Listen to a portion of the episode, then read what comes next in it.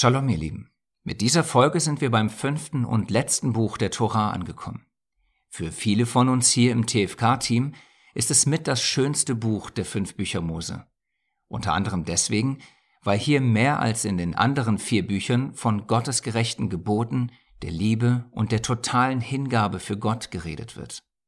Hier ein Beispiel dazu, welches wir, so Gott schenkt, in ein paar Wochen lesen werden. 5. Mose 10, die Verse 12 bis 13. Höre Israel, der Allmächtige, euer Gott, verlangt von euch nur das eine, dass ihr Ehrfurcht vor ihm habt, seinen Weisungen folgt und ihn mit ganzem Herzen und mit allen Kräften liebt und ehrt. Lebt nach seinen Geboten und Anordnungen, die ich euch heute verkünde. Wenn ihr das tut, wird es euch gut gehen. Man könnte fast sagen, dass in diesen zwei Versen die ganze Bibel auf den Punkt gebracht wird. Und das ist auch so, denn als unser Herr Jeschua nach dem größten Gebot gefragt wird, zitiert er eine ähnliche Stelle, auch aus dem fünften Buch Mose. Aber dazu kommen wir erst in der nächsten Woche. Jetzt wollen wir euch erst einmal, ehe es mit dem fünften Buch losgeht, einen kurzen Rückblick auf die ersten vier Bücher geben. Im ersten Buch Mose haben wir direkt am Anfang von der Schöpfung von Himmel und Erde und der Erschaffung der ersten Menschen gelesen. Dann haben wir gesehen, wie durch sie die Sünde in die Welt kam und dadurch Gottes perfekte Welt in ein böses Chaos verwandelt wurde. Aber Gott startete direkt nach dem großen Fehler seiner ersten Kinder seinen Rettungs- und Wiederherstellungsplan für die Menschen. Wie? Indem er mit Noah einen Bund schloss dann später einen viel wichtigeren mit Abraham, Isaac und Jakob. Durch diesen ewig gültigen Bund soll irgendwann am Ende wieder alles so werden wie am Anfang, nämlich perfekt und voller Liebe und Frieden. Und dann wird auch Gott wieder mitten unter seinen Kindern sein. Im zweiten Buch Mose liegt der erste Schwerpunkt auf der Befreiung der Großfamilie Abrahams, Isaaks und Jakobs also auf der Befreiung Israels. Direkt danach beginnt die Reise in das von Gott geschenkte und versprochene Land. Der zweite Schwerpunkt sind die Gebote Gottes an seine Kinder. Und der dritte große Schwerpunkt ist das Zelt Gottes mitten unter ihnen.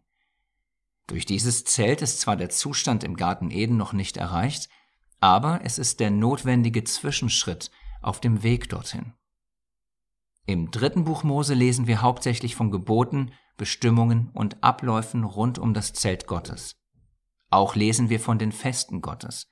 Und wir lesen zum ersten Mal von der Prophezeiung, dass wenn seine Kinder ungehorsam sind, Gott sie aus dem geschenkten Land vertreiben und über die ganze Erde zerstreuen wird. Wenn das geschehen sollte, dann wird es auch kein Zelt und somit keine Anwesenheit Gottes mitten unter seinen Kindern geben. In anderen Worten, man wird sich wieder von dem Ziel der Schöpfung entfernen, denn unter ungehorsamen Kindern kann unser himmlischer Vater nicht sein. Vierte Buch Mose. Man könnte dieses Buch auch das Buch des Ungehorsams, der Ungeduld und des Meckerns und Moserns nennen. Kein anderes Buch zeigt so klar und deutlich und völlig unverschönt die Macken von uns Menschen. Darum ist es auch ein warnendes und somit sehr, sehr lehrreiches Buch. Denn wir sollten die Fehler, die unsere Vorfahren vor uns mit Gott gemacht haben, auf keinen Fall wiederholen. Dazu wieder unsere berühmte Stelle aus dem Brief an die Korinther. 1. Korinther 10, Vers 1, Vers 6 und Vers 11. Liebe Brüder, vergesst nicht, was vor langer Zeit unsere Vorfahren in der Wüste erlebt haben. Alle diese Ereignisse sind uns als warnendes Beispiel gegeben, wir sollen unser Verlangen nicht auf das Böse richten, so wie sie es taten, als sie ihren Gelüsten folgten. Alle diese Ereignisse, die ihnen widerfuhren, dienen uns als Beispiel. Sie wurden für uns, die wir am Ende der Zeiten leben, als Warnung aufgeschrieben. Deshalb seid vorsichtig. Und zum fünften Buch Mose möchten wir vorgreifend auch eine Kleinigkeit sagen. Hier geht es vor allem um diese Themen. Gott fürchten, Gott lieben, Gott dienen, und zwar mit allem, was uns ausmacht. Wie wir das alles machen können, können wir zwar überall in der Bibel lesen, aber der Startpunkt dafür wird hier im fünften Buch Mose gelegt. So, genug der Einleitung. Jetzt legen wir mit der heutigen Folge los. Also holt eure Bibeln raus und los geht's. Wer lehrt wem die Heilige Schrift? 5. Mose 1, die Verse 1 bis 5. In diesem Buch ist aufgeschrieben, was Mose den Israeliten sagte, als sie östlich des Jordan ihr Lager aufgeschlagen hatten. Hier sagte Mose den Israeliten noch einmal alles, was der Allmächtige ihm aufgetragen hatte. Im vierzigsten Jahr, nachdem sie Ägypten verlassen hatten, am ersten Tag des elften Monats begann er, ihnen das Gesetz zu erklären. Dies waren seine Worte. Und dann lesen wir in 30 der 34 Kapiteln des fünften Buches, wie Mose seinen Brüdern und Schwestern die Torah erklärt. Das hebräische Wort für erklären kann auch mit ihnen das Gesetz auslegen oder, für euch vielleicht verständlicher, mit ihnen das Gesetz deutlich machen übersetzt werden. Mose machte also Israel Gottes Torah deutlich, indem er leicht verständlich darüber redete und Beispiele aus der Vergangenheit gebrauchte, damit es auch alle verstanden. Für dieses leicht verständlich machen seiner Torah setzt Gott Männer ein. Sie haben die Aufgabe, das Volk die Worte Gottes zu lehren. Damals waren das Mose, die Priester und die Leviten. Wir lesen dazu in 5. Mose 24, Vers 8 Hüte dich vor der Plage des Aussatzes, indem du eifrig alles befolgst und tust, was dich die levitischen Priester lehren. Wie ich es ihnen geboten habe, so sollt ihr es befolgen und tun. Und wie ist das heute, so ohne Leviten? Wir lesen euch dazu mal was aus dem Neuen Testament vor. 1. Korinther 12, 28. So hat Gott in der Gemeinde allen ihre Aufgabe zugewiesen. Da gibt es erstens die Apostel, zweitens die, die prophetische Weisungen erteilen, drittens die, die zum Lehren befähigt sind. Ihr seht, dass das heute auch noch so ist. Aber warum gibt es diese Aufgaben überhaupt? Das lesen wir an einer anderen Stelle. Epheser 4, 11 bis 12. Er hat die einen als Apostel, die anderen als Propheten, wieder andere als Evangelisten und schließlich einige als Hirten und Lehrer eingesetzt. Ihre Aufgabe ist es, die Gläubigen für ihren Dienst vorzubereiten und die Gemeinde, den Leib Christi, zu stärken. Hier lesen wir also den Grund, warum diese Aufgaben vergeben werden, nämlich damit alle seine Kinder für ihren Dienst vorbereitet werden und damit der Leib Christi gestärkt wird. Für euch übernehmen diese und ähnliche Aufgaben vor allem eure Eltern. Ganz besonders das Lehren und Verständlichmachen der Torah ist ihre ganz, ganz wichtige Lebensaufgabe für euch. Das lesen wir in 5. Mose 6, 4 bis 7. Höre Israel, der Allmächtige ist unser Gott, der Allmächtige allein. Ihr sollt den Allmächtigen, euren Gott, von ganzem Herzen lieben, mit ganzer Hingabe und mit all eurer Kraft. Bewahrt diese Worte im Herzen, die ich euch heute sage, prägt sie euren Kindern ein. Redet immer und überall davon, ob ihr zu Hause oder unterwegs seid, ob ihr euch schlafen legt oder aufsteht. Daher hört auf eure Eltern und auf das, was sie euch sagen und lehren. Seid gehorsame Kinder und befolgt die Ordnung, die Gott für euch eingesetzt hat. Genauso wie eure Eltern der Ordnung folgen, die für sie eingesetzt ist. Ihr wisst ja dank eurer biblischen Formelkarte, Rebellion gegen Gottes Ordnung ist gleich Rebellion gegen Gott. Zu diesem Punkt möchten wir euch noch eines mitgeben, denn für euch ist es einfach, der Ordnung Gottes zu folgen. Ihr müsst nur euren Eltern gehorchen. Für eure Eltern ist das Ganze aber wesentlich schwieriger. Sie müssen erst einmal von Gott Eingesetzte finden, damit sie dann dieser von Gott eingesetzten Ordnung folgen können. Und das ist gar nicht so einfach. Und warum ist das so schwierig? Vor allem deswegen, weil die meisten seit circa 2000 Jahren das heilige Gesetz Gottes als abgeschafft ansehen.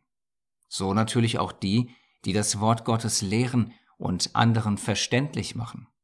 Dadurch entstehen Probleme. Unter anderem entstehen diese Probleme, weil nicht die von Gott eingesetzten erkannt werden, sondern man sich seine Lehrer nach Lust und Laune selbst aussucht. Dadurch geschieht dann das, was Paulus durch den Geist Gottes prophezeit hatte. 2. Timotheus 4, Vers 3. Es kommt eine Zeit, in der die Menschen nicht mehr auf die gesunde Lehre hören werden. Sie werden sich von ihren eigenen Wünschen leiten lassen und immer wieder nach Lehrern Ausschau halten, die ihnen sagen, was sie gern hören wollen. Diese letzte Aussage, also das nach Lehrern Ausschau halten, die ihnen sagen, was sie gern hören wollen, müsst ihr euch so vorstellen. Ihr seid in der Schule und es gibt da einen Lehrer, der total locker drauf ist. Er geht auf eure Wünsche ein, ist null streng, gibt euch nie Hausaufgaben auf, er lehrt euch so gut wie nichts und im Grunde könnt ihr machen, was ihr wollt. So einen Lehrer wünscht man sich. Warum? Weil er immer das macht und das zulässt, worauf man selbst Lust hat. Eben ganz genau so, wie es Paulus geschrieben hat, nämlich man will Lehrer, die einem sagen, was man hören will. Durch diese menschliche Schwäche kam es dann über die Jahrhunderte und Jahrtausende dazu, dass es heutzutage so viele verschiedene Lehren gibt, dass man sie kaum noch zählen kann. Und genau deswegen sagten wir euch, dass es für eure Eltern schwierig ist, eine von Gott eingesetzte Ordnung in diesem Chaos zu finden. Aber Gott ist gnädig. Er stellt immer mehr seine Ordnung wieder her. Er setzt wieder, wie in Epheser 4 beschrieben, Apostel, Propheten, Evangelisten, Hirten und Lehrer ein, die sein Wort und sein Gesetz nicht verwerfen, sondern danach leben und es lehren. Und diejenigen, die nicht nach Lehrern Ausschau halten, die ihnen sagen, was sie gern hören wollen, sondern die nach Lehrern Ausschau halten, die ihnen sagen, was Gott gesagt hat, können durch Gottes Gnade und Liebe immer mehr Gottes Ordnung in diesem Chaos finden. Und hat man diese göttliche Ordnung finden dürfen, dann kann man auch dem Gebot der Torah folgen und diese biblische Formel leben. Gott lehrt Lehrer, Lehrer lehren das Volk Gottes, eure Eltern lehren euch. Zum Abschluss dieses Lehrblocks noch einmal die passende Stelle aus Epheser 4 dazu. Dieses Mal noch mit dem 13. Vers. Also Epheser 4, 11 bis 13. Er hat die einen als Apostel, die anderen als Propheten, wieder andere als Evangelisten und schließlich einige als Hirten und Lehrer eingesetzt. Ihre Aufgabe ist es, die Gläubigen für ihren Dienst vorzubereiten und die Gemeinde, den Leib Christi, zu stärken. Auf diese Weise sollen wir alle im Glauben eins werden und den Sohn Gottes immer besser kennenlernen, so dass unser Glaube zur vollen Reife gelangt und wir ganz von Christus erfüllt sind.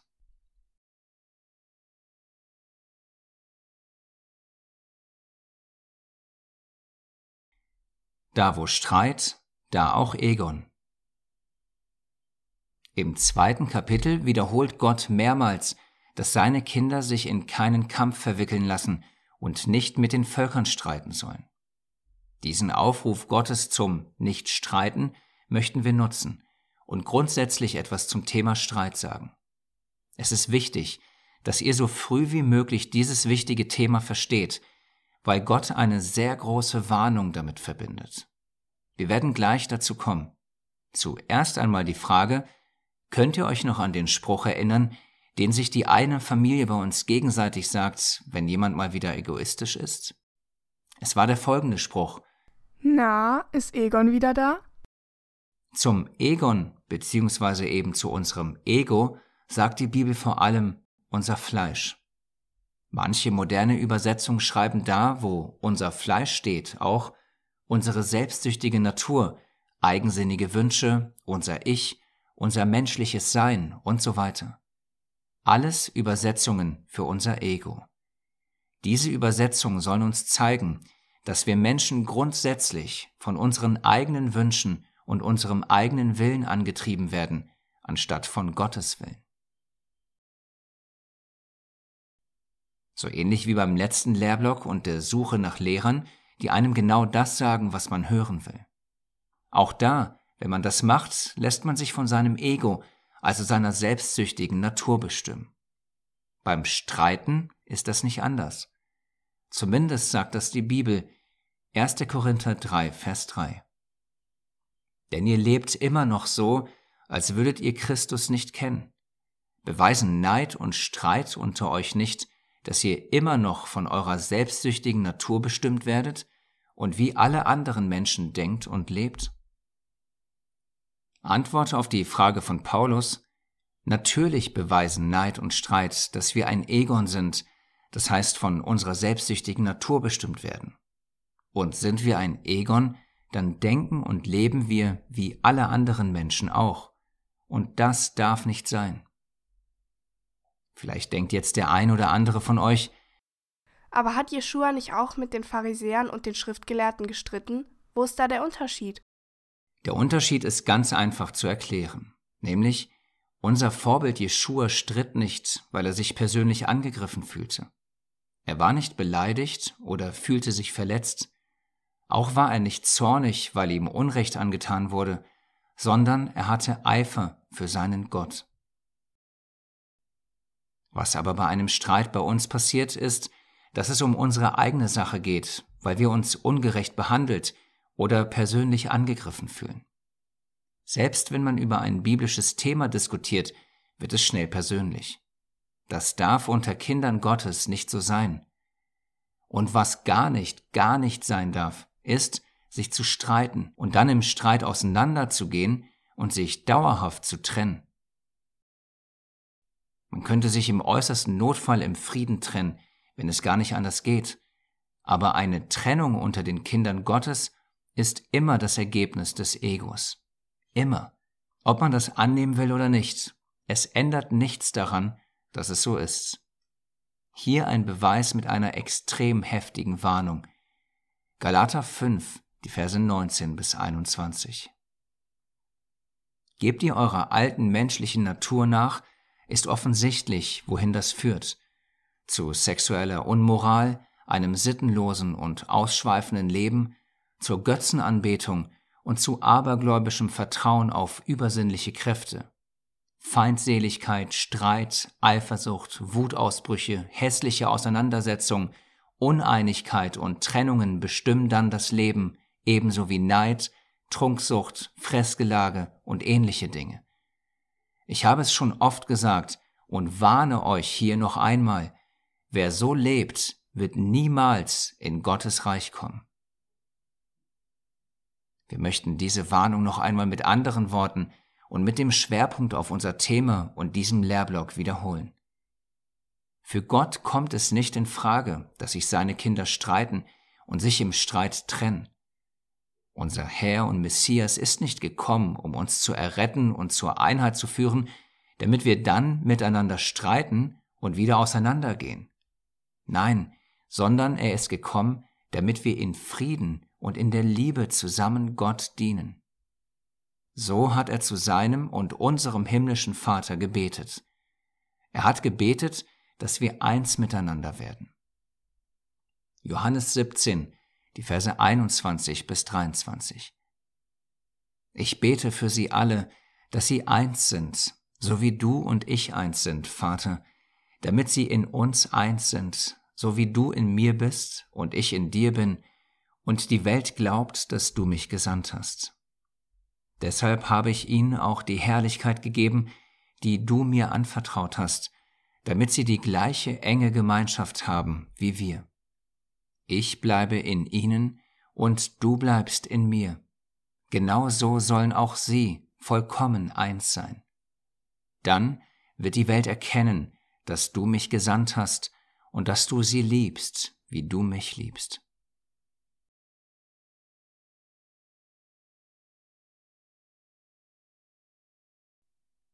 Wollen wir also, dass die Welt erkennt, dass unser himmlischer Vater seinen Sohn gesandt hat, dann ist Streiten und sich trennen keine Option, sondern unsere Einheit in Liebe.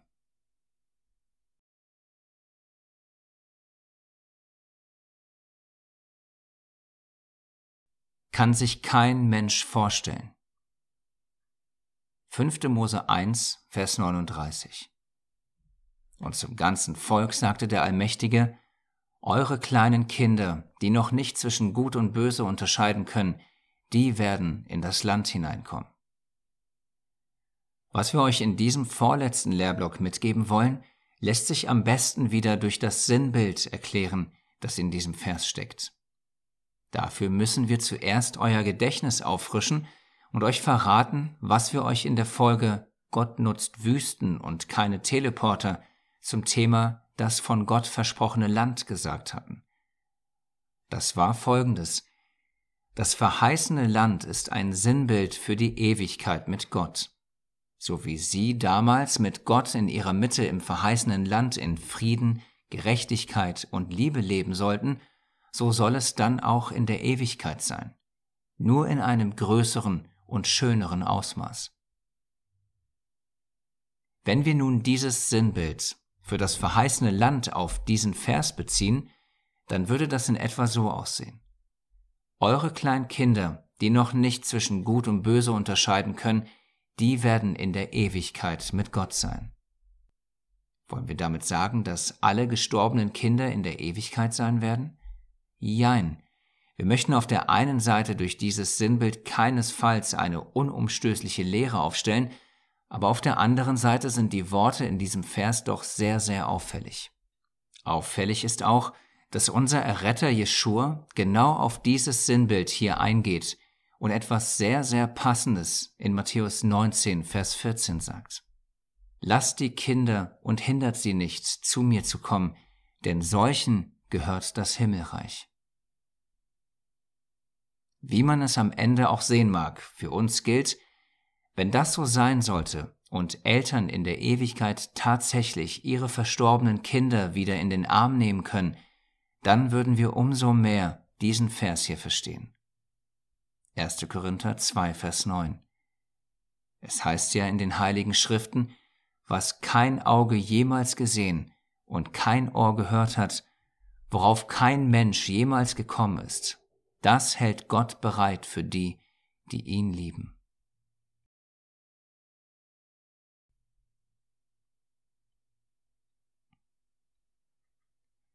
Mit Gottes Hilfe Riesen besiegen.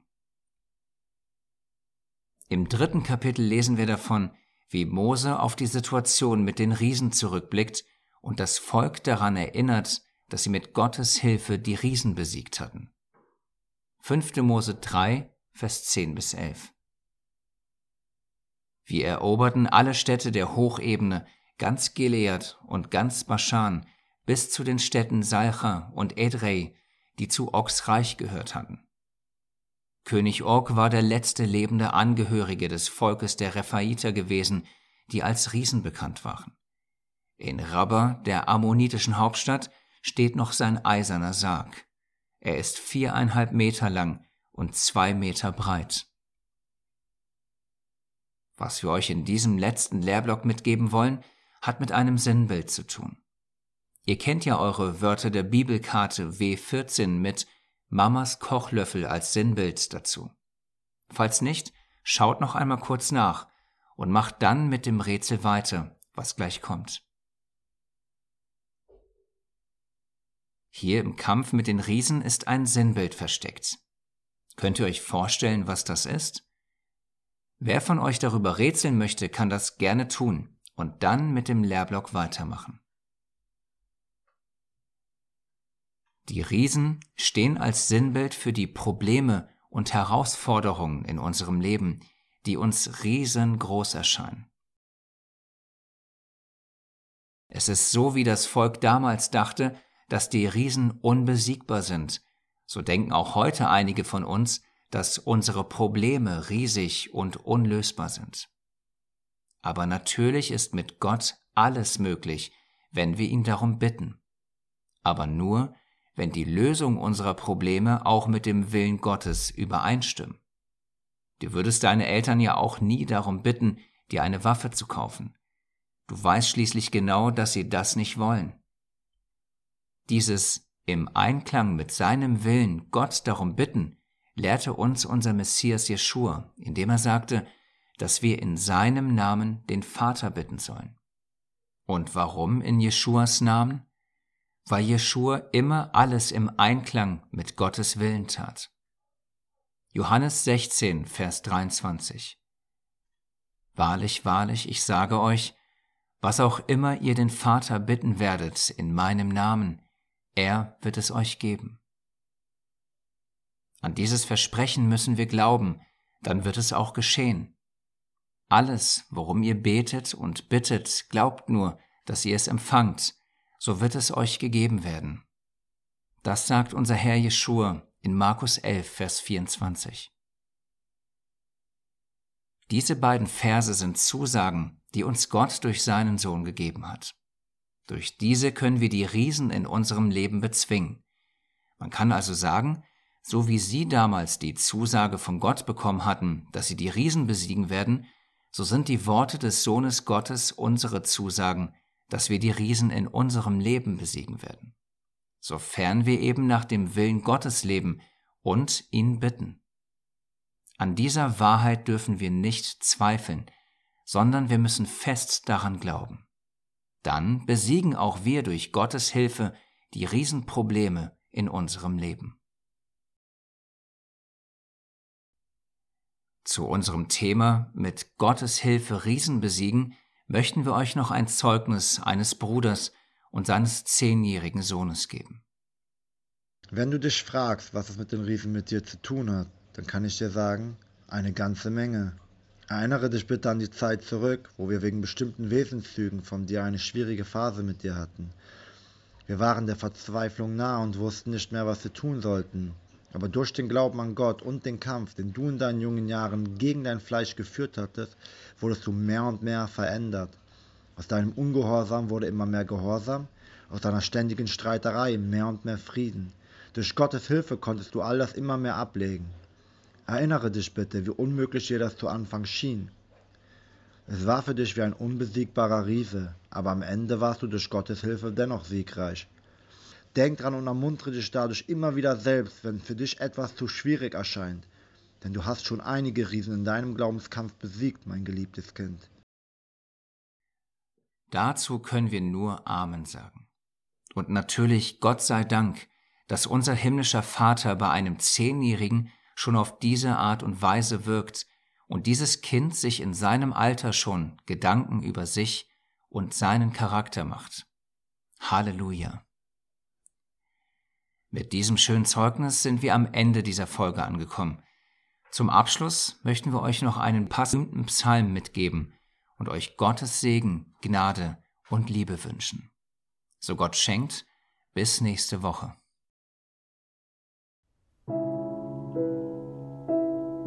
Psalm 23 Ein Psalm Davids Der Herr ist mein Hirte mir wird nichts mangeln. Er weidet mich auf einer grünen Aue und führet mich zum frischen Wasser. Er erquicket meine Seele, er führet mich auf rechter Straße, um seines Namens willen. Und ob ich schon wanderte im finstern Tal, fürchte ich kein Unglück, denn du bist bei mir dein Stecken und Stab trösten mich. Du bereitest vor mir einen Tisch im Angesicht meiner Feinde. Du salbest mein Haupt mit Öl und schenkest mir voll ein. Gutes und Barmherzigkeit werden mir folgen mein Leben lang. Und ich werde bleiben im Hause des Herrn immer da